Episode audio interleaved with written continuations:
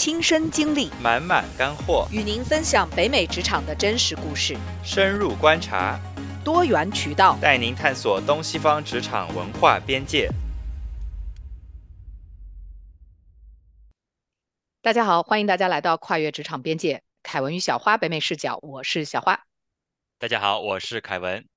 最近在美国湾区发生的一个惨案，让我跟小花感到不禁的惋惜。嗯，所以呢，我们想趁这个机会把心理健康的问题再拿出来跟大家讨论一下。嗯，其实，在北美，心理健康问题经常被提及。嗯，不仅是在社会上，在生活中也是如此。很多的公司都会给员工提供心理辅导服务。诶，小花，你当时在国内职场有提及到这些话题吗？嗯，对啊，首先就是。这些新闻看的真是非常让人揪心啊，嗯，受害人也是非常年轻的，然后嫌疑人也是很年轻。我当时在国内工作的时候，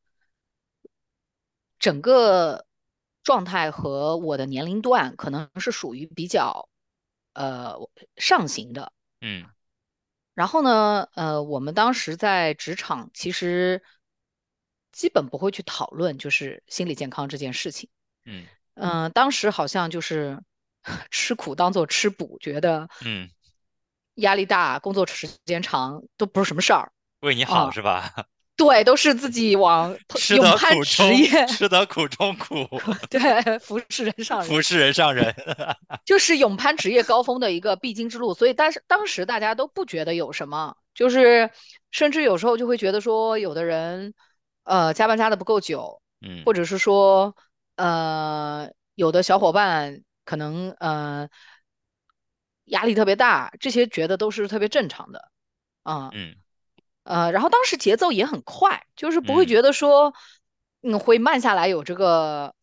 有一些做一些这种。反省啊，觉知啊，尤其是在上海这样的大城市，我们总是，呃，一件事情接着一件事情。像当时我单身，然后我们上班就疯狂的上班，上班，上班，然后下了班要跟小伙伴出去聚会，聚完会还要去晚上还要去蹦迪，或者是去又看电影、看话剧，就是没有停下来的时候。嗯，所以说自己可能也没有这种时间来反省或者就是自省一下，对吧？嗯，来觉察这件事。觉察，对，是，嗯，那我们今天就来好好的呃讨论一下这个问题啊。我觉得可能今天的话题可能会稍显沉重，但是我们还是以一个呃自省的一个角度吧，我们来就是来探讨一下这个事情。嗯，对，完全同意。我觉得呃这是一个不能被忽视的现状，因为呃我跟凯文做了一点小小的调研，对吧？就比如说，中华医学会健康管理学分会在二零一八年，他发布了这个《中国城镇居民心理健康白皮书》。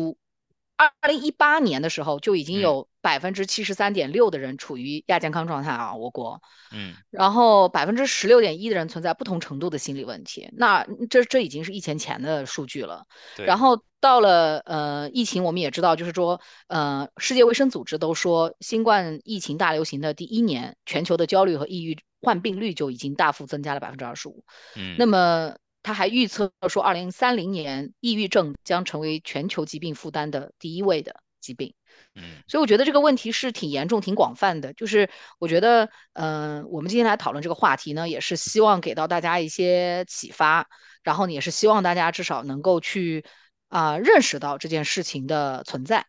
是的，嗯，对，我觉得就拿我自己的呃，就是来讲吧。我觉得其实很多时候，呃，比如说，嗯，控制自己的情绪啊。和比如说有时候可能呃易怒什么的，我觉得这个时不时可能也会发生。但是呢，我觉得就是你可以有一种自查的能力，就是就是当你觉得你自己要控制不住情绪的时候，那你就就是停下你呃当时呃比如说你在呃讨论也好，或者说你在就是呃。跟别人吵架也好，那你就当下你就要觉察到自己，OK，我可能已经走到了这个可能要爆发的一种边缘，那我就不要讲了，对吧？那就停下来。所以我觉得要要有，就是要有一种这种自我察觉的这种意识，我觉得这个是很重要的。对，我觉得这个是最最重要的，就是第一步，就是说不管你呃，比如说改善你的心理健康也好，呃，治疗你的一些心理的问题也好，呃，觉察是第一步的。而且我其实前两天有个小感悟哈，嗯，我觉得我们可能从小到大被教育说你不应该有一些负面的情绪，你不应嗯该生气，你不应该难过，你不应该害怕。但是我前两天有一个非常切身的呃灵光一闪的时刻，就是我觉嗯，得没有情绪是不好的。哎，同意，你是个人，你是个人，你就有这么多的情绪。对，你首先你不要去否定自己的情绪，因为其实从心理学的角度来讲，那我不是专家啊，但是嗯心理学角度来讲，比如说你所有的情绪都是一种对外界的一种反馈。那你嗯感觉到害怕的时候，其实是你的大脑在给你一个信号，说赶紧跑。你在生气的时候是别人触碰了你的边界感，就是说不要去，首先你不要去否定这些所谓的负面情绪啊，对对，打引号，就是你不要觉得有情绪是不好的，我只有每天开心才是好的，因为现在嗯。很多人就意识不到这个问题，还有一种原因就是他老觉得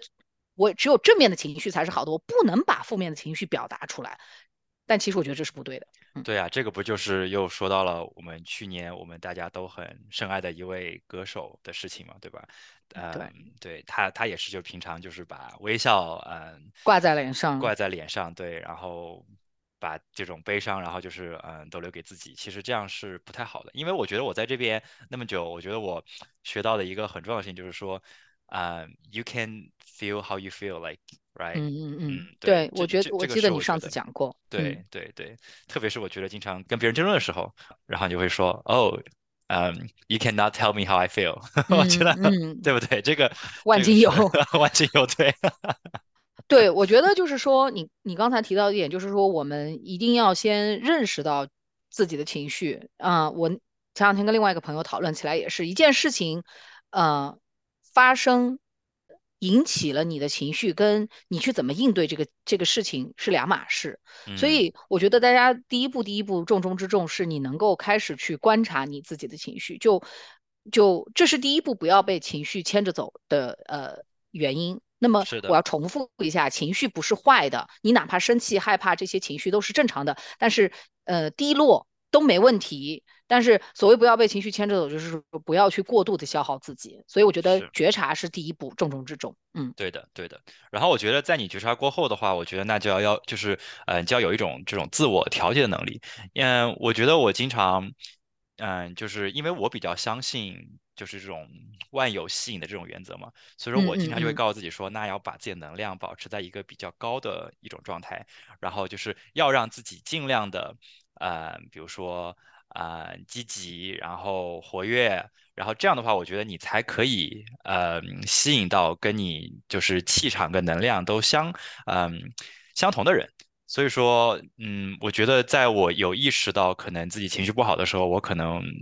就会比如说呃稍微静下来，或者就是嗯、做一些我自己喜欢做的事情，然后尽量把自己的这种嗯、气场跟能量给嗯、调节回来。对，对，我觉得这个东西也是呃千人千面，就是因为我们其实我跟凯文私底下也讨论过，就是说有时候我们不太想给特别具体的建议，是因为感觉好像我说的不一定适用于你。对，但是呢，我觉得至少有一个原则，就是说每个人的应对机制是不一样的。那你要去，嗯、为自己负责，去找出这个调节的这种应对机制。你比如说，嗯、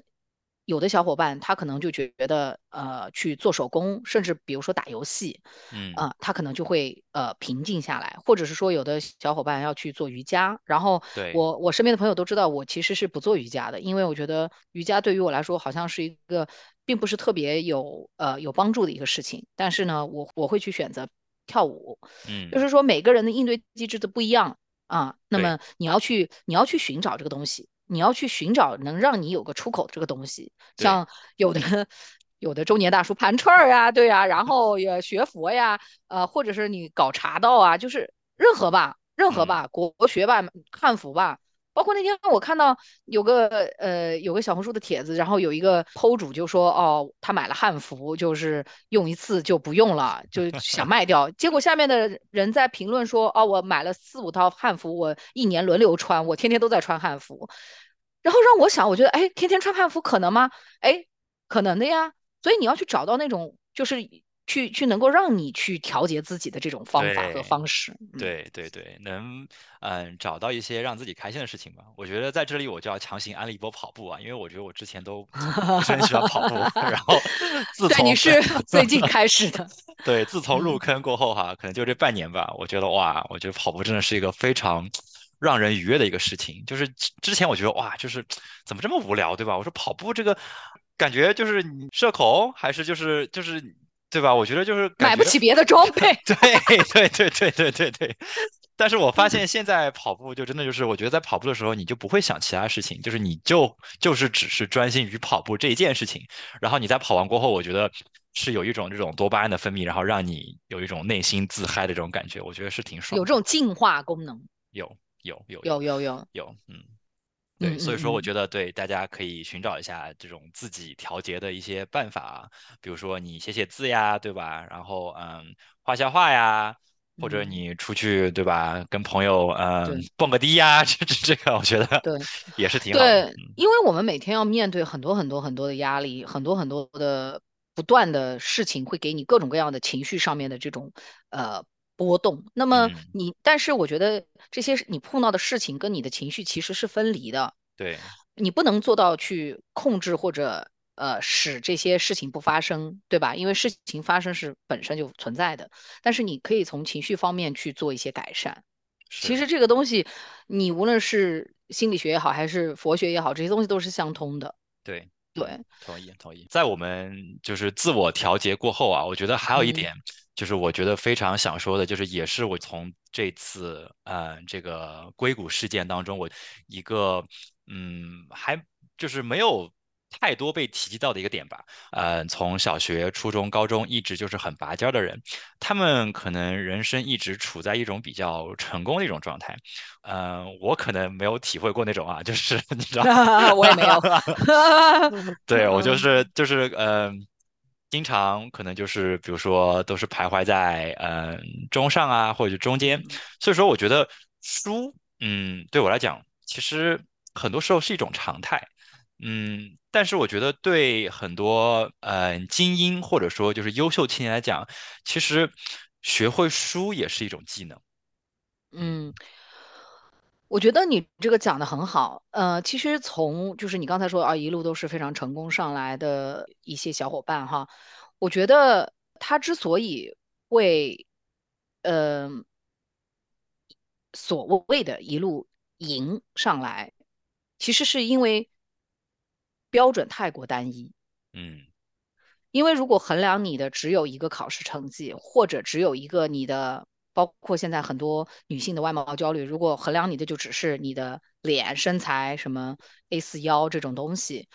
一旦你的这个衡量标准过分单一以后，就是要么就是容易就是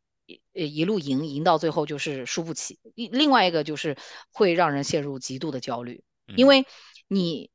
你一旦没有了这个标准。一下子可能你就失重了。对，那这个东西我其实是有切身体会的，因为我在初中的时候，嗯、很不幸，我的班主任是一个呃挺二极管的一个心态，就是嗯说，呃，这个二极管的心态不是说你要做一个好孩子或者怎么样哈，这个二极管的心态是你的学习好你就是个好孩子，你学习不好你就你就不是个好孩子。但是呢，我就在因为被这个二元的这种二元对立的这种思维影响，那我就觉得我们班的学习好的同学肯定都是好孩子。嗯然后我就呃，其中跟有一个学习非常好，老师口中眼中的好孩子，在一些交互的过程当中就发生了非常不愉快的事情。嗯然后当时就一个大型的这种崩塌嘛，价值观的崩塌嘛。因为你你在青你青青少年时期，你当然信任的就是你的长辈、你的老师，对吧？对，你的你的生活当中有权威的这些形象，然后然后当他给灌输给了你一种价值观以后，你发现你所遇到的事情其实跟这个价值观完全是 被颠覆了，不搭嘎，然后你就会觉得说，然后你就会觉得说，这到底发生什么？然后这个时候我就开始完全的对我的班主任就开始祛魅，就是我就觉得说，第一，他说的那个他口中的那个好学生其实不是个好人，嗯嗯，第二，呃，他如果呃贬低我，那不一定说明我就不是一个好孩子。对，对。所以呢，我觉得大家应该尽早的去，包括我们的听众当中，如果有做父母的，那应该就要尽早的给孩子这种灌输。那么，如果大家自己小伙伴在自己职场中或者自己在成长的经验当中，呃，经历过一些不愉快的事情，我相信大家应该要去想一想，就是说。人生是非常多可能性和非常多呃衡量标准的，就就这么说吧，人生就是没有衡量标准，你你过好你自己的人生，所以你不要被一种单一的这种价值观或者单一的这种评价体系去影响，因为非常同意，就是我刚才说的，你如果你只认准一种评价体系，第一，一旦失去这个评价体系，你自己很失重，然后呢？尤其是你一种评价体系坚持的非常久，赢面也非常大，然后一旦失去这种价值体系，你就输不起。然后第二就是你容易陷入大型焦虑。同意，同意，同意。我觉得这里我非常呃，就是有话想讲啊啊，我觉得就是首先你说这个非常好，就我觉得就是嗯，现在我觉得不是很多就是博主都说嘛，呃，就是好学校它可以过滤嗯学渣，但是它过滤不了人渣，对吧？然后其实像你说嗯，就是这种单一的评价体系，我觉得这个其实我自身就非常有体会，因为嗯。我觉得就是在科技厂工作嘛，我不免哈，不免就是特别是在美国硅谷，嗯，不免很多时候大家的评价体系都是以你的 TC，就是你的 total compensation 啊来做。对对对，还有你上次说的什么 P 几什么 level 那个事儿啊。对对对对对对，就是其实大家就是对你的这种评价就是这样，因为其实可能因为你的生活过于单一啊，或者说就是因为可能这种社会的体系，呃，还有就是这种大环境，你没有办法。对这个人进行一个三百六十度的一个考量，那我判断你这个人行不行的标准，可能就只能从你这个，对吧？你是 就是 L 几，或者说你的 TC 相相亲角叙事，相亲角叙事。对，但是呢，这样其实是非常的，我觉得啊，我个人观点，我觉得是不太好的。嗯，就是比如说，呃，你一个非常优秀的人啊，即使可能你的，比如说 TC，对吧？比如说。你一年可能呃挣二十万，可能看着可能没有你一年挣三十万的多，但是比如说你在嗯其他的方面你非常的拔尖，对吧？那可能比如说你对艺术有非常深刻的见解，然后你在这种对吧？就是就是你有一种自己很闪亮的一个就是一个地方，我觉得那这个也是你非常非常成功的一个标志啊，对不对？就是其实这个也是评价你这个人很优秀的一面，但是呢，就是其实。嗯，非常嗯 sad，就是说它没有一，就是它没有一个很标准的衡量体系，就是因为 TC 这东西它非常的具象化，就是说它可以呃一竿子就可以对吧？呃，过滤掉一过滤掉很多人，所以说大家就非常容易拿这个东西来说事儿。然后你说你好像啊，比如说你其他很优秀，那他没有这种标准，所以说我觉得这个这个其实也是一个我们现在社会上的一种现象吧，我觉得嗯。对，我觉得这里我们可以聊一聊，就是说我们怎么去关心我们这些打工人的心理的这种健康啊。我觉得第一个就是对自己、对别人都要宽容一点。对，对，就是说，呃，也不要过分的去批判，或者是去呃用一些呃条条框框去衡量别人，也不要这样对自己。而且我们就以以这个硅谷举例吧，你今天是 level 几 level 几，你明天还可以被裁员呢。Right？对，今天 L 八，今天 L 八，明天让你回家见爸妈。就是啊，所以你这种你怎么办呢？这就变成我们刚才说，如果你过分的依赖一种单一评价体系，你可能一个是失重，一个是你当场就没没方向了。对。但是人生是一段又一段接力的跑道，对吧？就是说，其实这是嗯一个非常漫长和没有单一。这种方向的一个过程，我觉得这才是人生。所以我觉得，呃，甚至就是说，嗯，你你除了你自己的兴趣爱好，对吧？你还有你的家人、你的朋友，就是我们就是 Lucy 也聊过，然后我们的那个生涯教练也提到过，你这个生命之轮，你不能只有工作吧？你你一根针你滚不起来嘛，对吧？对，你还是有好几个东西凑在一起变成一个圆，然后往前走，这样子。同意，非常同意。对。嗯，那你觉得我们在就是职场方面啊，因为嗯。我觉得我们当时就是就有讨论到，其实，在北美我们很多时候其实还是会讨论一下这种就是嗯心理健康，特别是我记得嗯。像很多时候就是我们嗯公司的老板。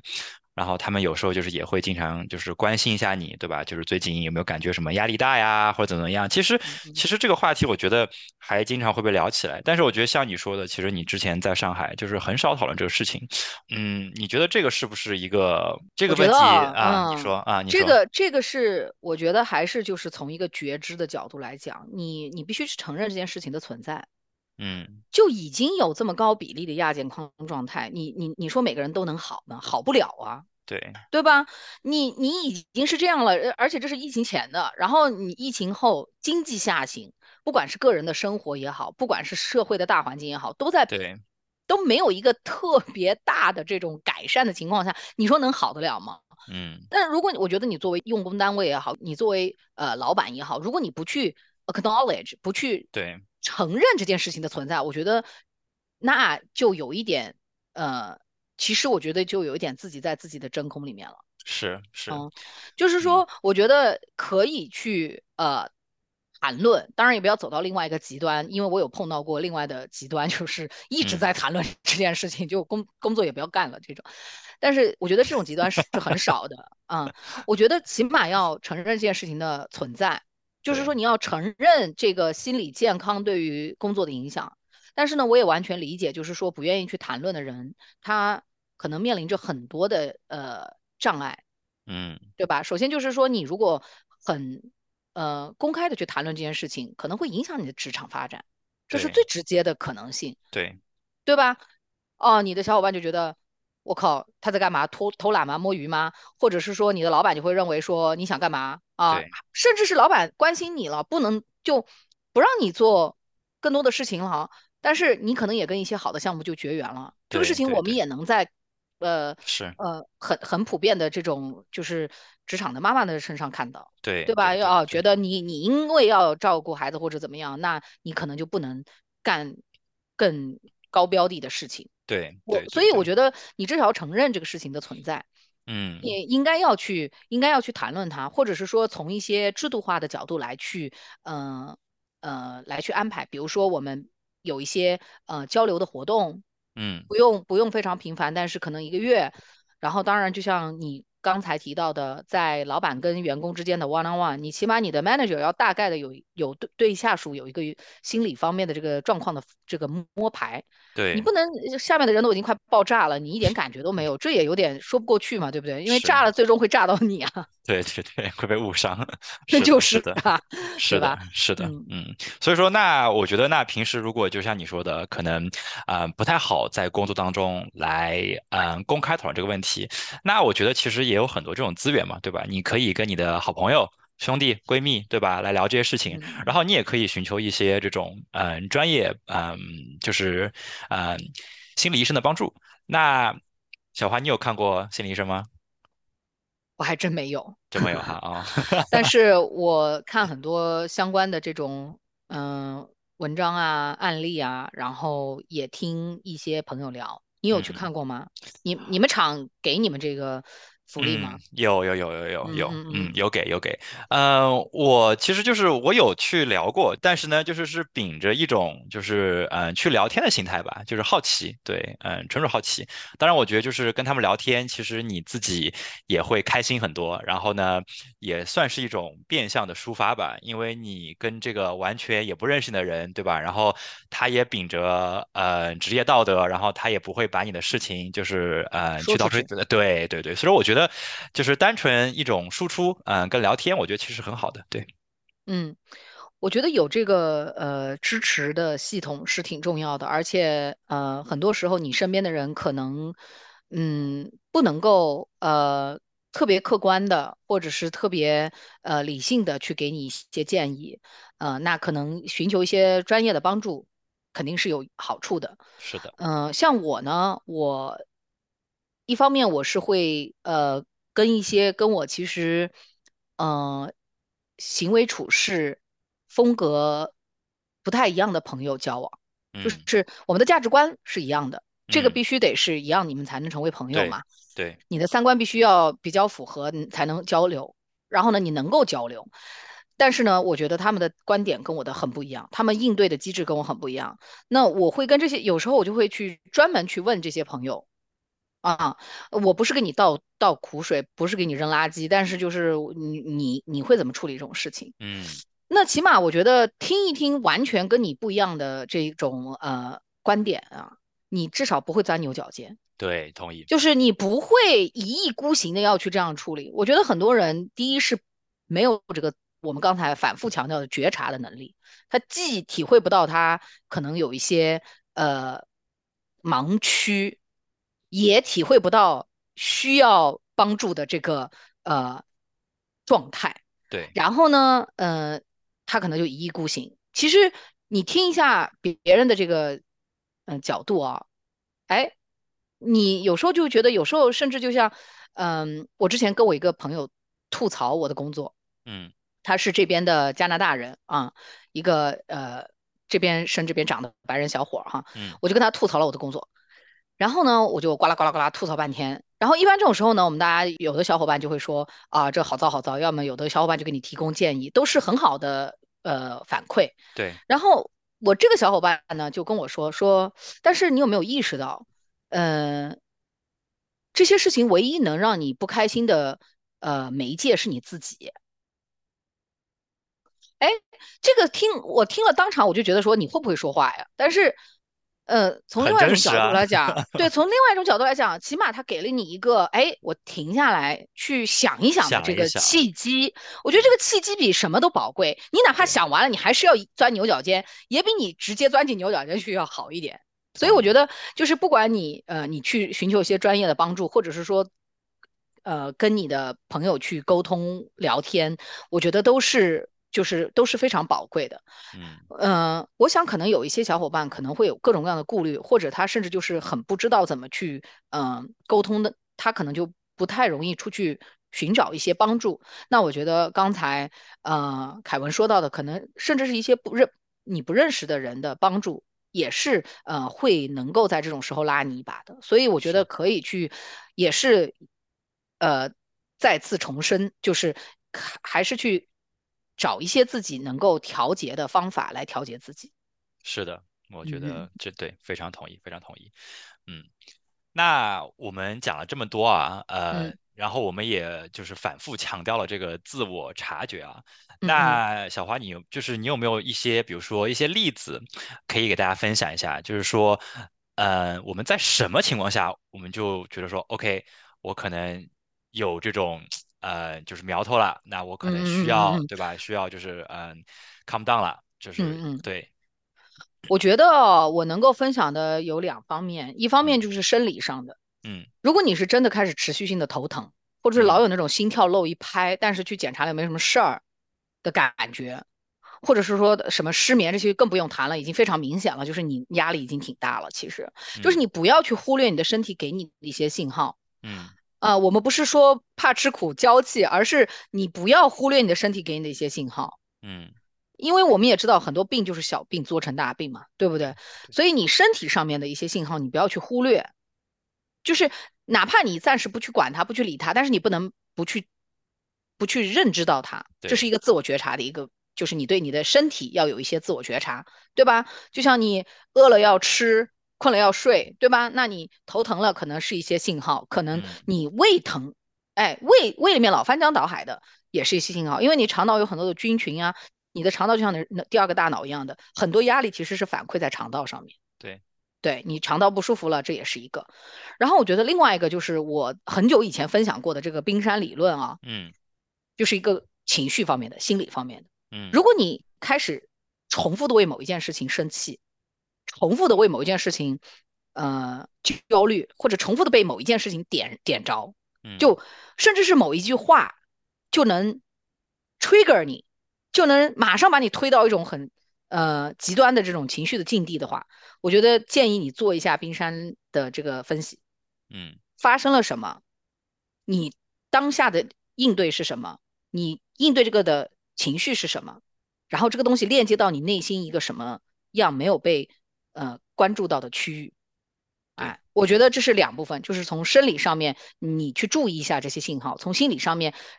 如果说是发生的太多，去做一下自我分析对，花点花点时间挖一下，对，挖一下，你说的很好，嗯，就不要。这么糊糊糊弄过去，对，因为很多时候你挖完过后，你就会知道你为什么这件事情，呃，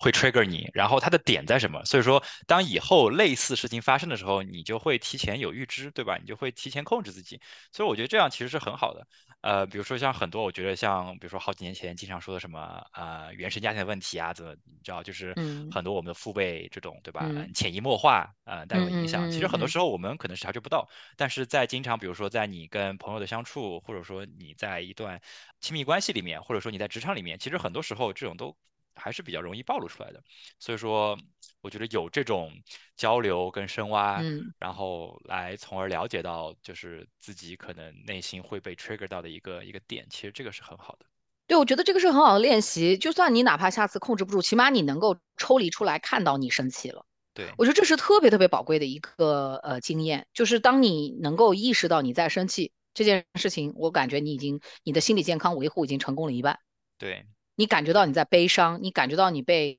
侵犯，你感觉到你感觉到这些事情已经是成功了一半。我觉得，那那凯文你你会你会有什么觉自我觉察的例子呢？嗯，我觉得可能就是经常，比如说我，我可能会有时候，比如说先从嗯生理上吧，可能有时候，比如说我会脖子疼啊，然后这样我，然后我就可能，颈，椎吗？对对，我就会去针灸一下，对，这个经常就是因为我们就是嗯做 planning 嘛，就是我们做 forecast，就是我们有这种啊、叫时间线吧，所以说经常我们就是特定时间线，我就会很难受，对。哦，已经形成肌肉记忆了。对，形成肌肉记忆了。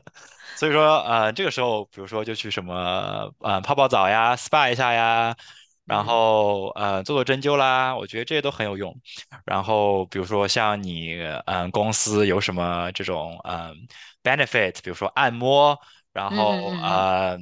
，physiotherapy 这种，我觉得就是全部都用上吧，对吧？这个，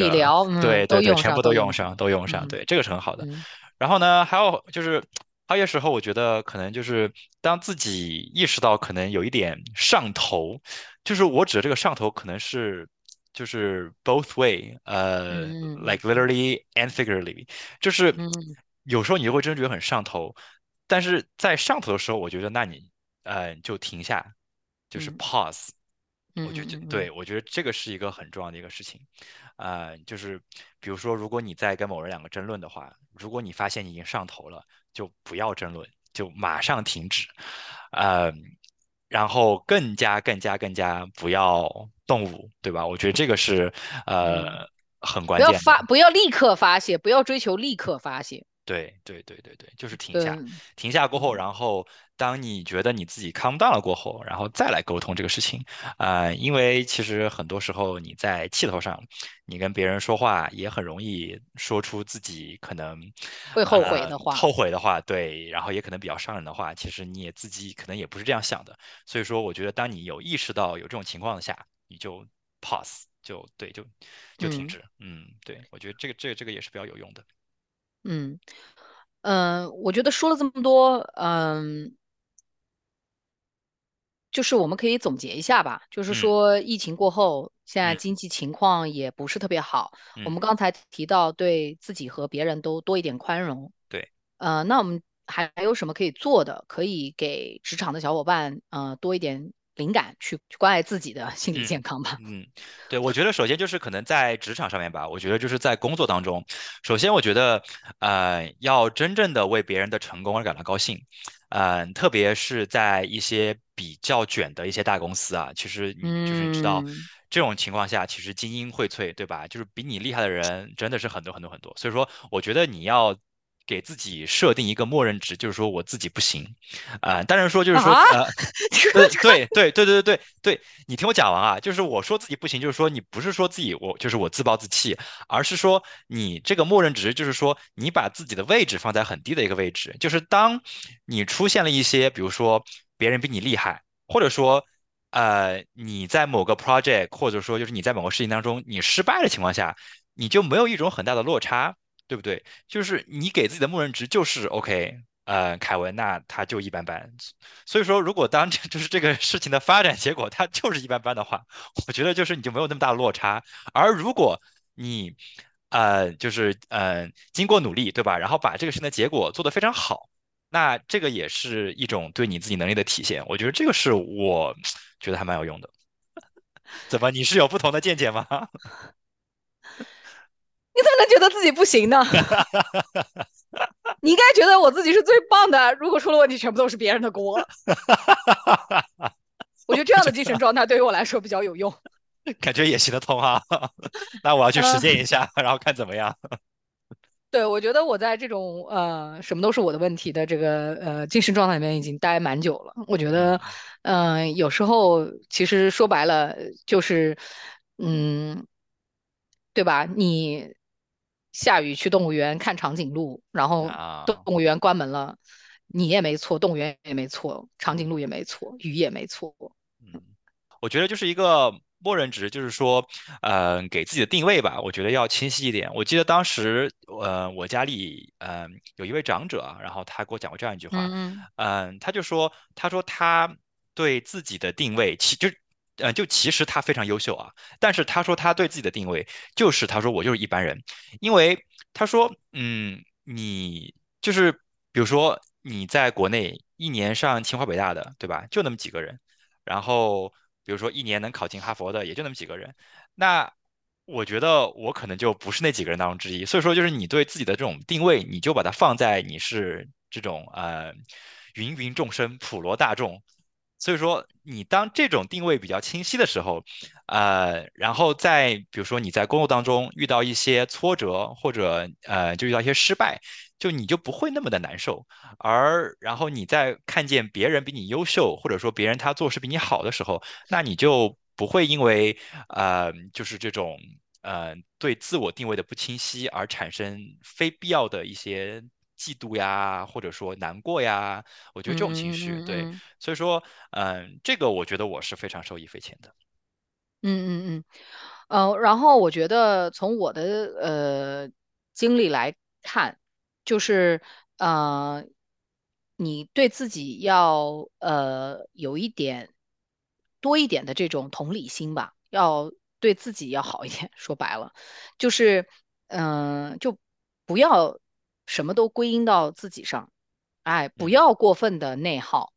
啊，我们也看到经常有各种的玩笑，就是说打工人发疯的精神状态啊，就是什么 就什么事情都没有跟跟我没有关系，呃，做得到可能有就还蛮好的，嗯，但我觉得还是很多人其实是做不到嘛，嗯，还是会容易受一些情绪上的影响。那么这个时候，我觉得，呃，要就是要对自己呃宽容一点啊。这是我个人的经验，那当然也有很多小伙伴对自己非常的宽容，就不要过于宽容啊，就对对，不要躺平摆烂，躺平摆烂。对，就是啊，对，所以我觉得就是说，嗯，而且呢，大环境不好，嗯，你也不要觉得，呃，你就是弄潮儿啊，你就会逆流而上。我觉得也不要有这个预期，对。你刚才说的一个定位，我觉得我说的我说一个预期吧，就是就是这个预期也不要太偏离，就是我们要保持希望，但是也要呃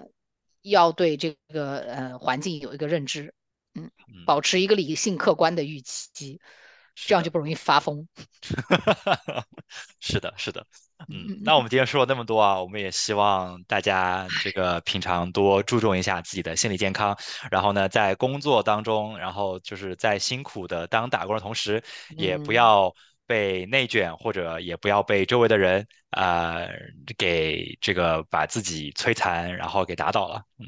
真的是，因为说到底，能为你的健康。能为你的快乐、能为你的幸福负责任的人，只有你自己。嗯，说到最后就是你自己，就是我的那一位不会说话的小伙伴说的，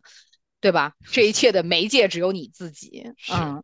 是，呃，很多不好的事情发生，但是我们的情绪其实是我们一个可以去改善和解决的方面。是的，嗯，如果你还有什么其他你想给大家分享的一些呃帮助自己觉察或者帮助自己调节呃心理呃健康的一些呃小办法，也欢迎听众朋友可以在我们的播客下面给我们留言。嗯嗯，那我们大家多多交流。嗯嗯，是的。好，那我们今天节目就嗯先到这里了。嗯，听众朋友可以每周三通过搜索“跨越职场边界”，凯文与小花北美视角，在 Apple Podcast、Spotify Podcast 和小宇宙还有 YouTube 收听我们的节目。那我们就下周三不见不散。好了，下周三再见啦，拜拜。拜拜。